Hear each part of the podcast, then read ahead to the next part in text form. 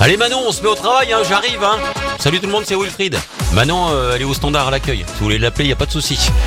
Francis Cabrel est avec nous dans un instant. Vos infos tout de suite. Il est 11h. Les tubes et l'info 100%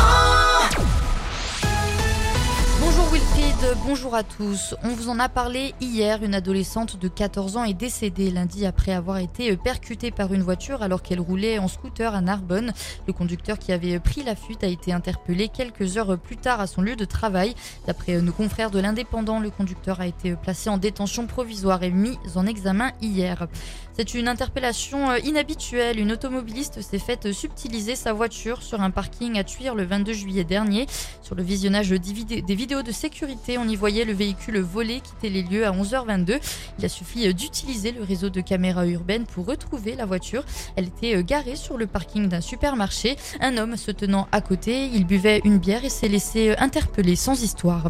Le jugement du tribunal correctionnel de Perpignan a été rendu dans le dossier de francisation du miel. Pour rappel, un des fûts de miel importés d'Espagne, de Roumanie et de Chine ont été revendus comme miel d'origine française, plus précisément miel du Roussillon.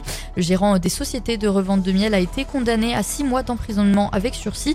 Et à euh, 50 000 euros d'amende pour pratique commerciale trompeuse et euh, tromperie sur marchandises. Et Météo France annonce une forte dégradation orageuse ce soir sur le massif pyrénéen, alors que des orages sont attendus dans la soirée sur les Pyrénées-Orientales. De la grêle pourrait également s'inviter sur Perpignan, ainsi que des rafales de vent pouvant atteindre les 100 km heure. Et dans le reste de l'actualité, l'Italie est toujours euh, en proie aux flammes hein, depuis euh, le début de semaine. Une cinquantaine d'incendies ont frappé l'île de la Sicile. Un, feu a encerclé la capitale, euh, Hier. Canadair, euh, hélicoptères, camions citernes, tout l'arsenal des pompiers est mobilisé. Le premier euh, bilan fait état d'au moins 3 décès et de 2500 évacuations. Et puis des, militaires putschistes du Niger ont annoncé hier euh, à la télévision nationale avoir renversé le président démocratiquement élu au pouvoir depuis 2021.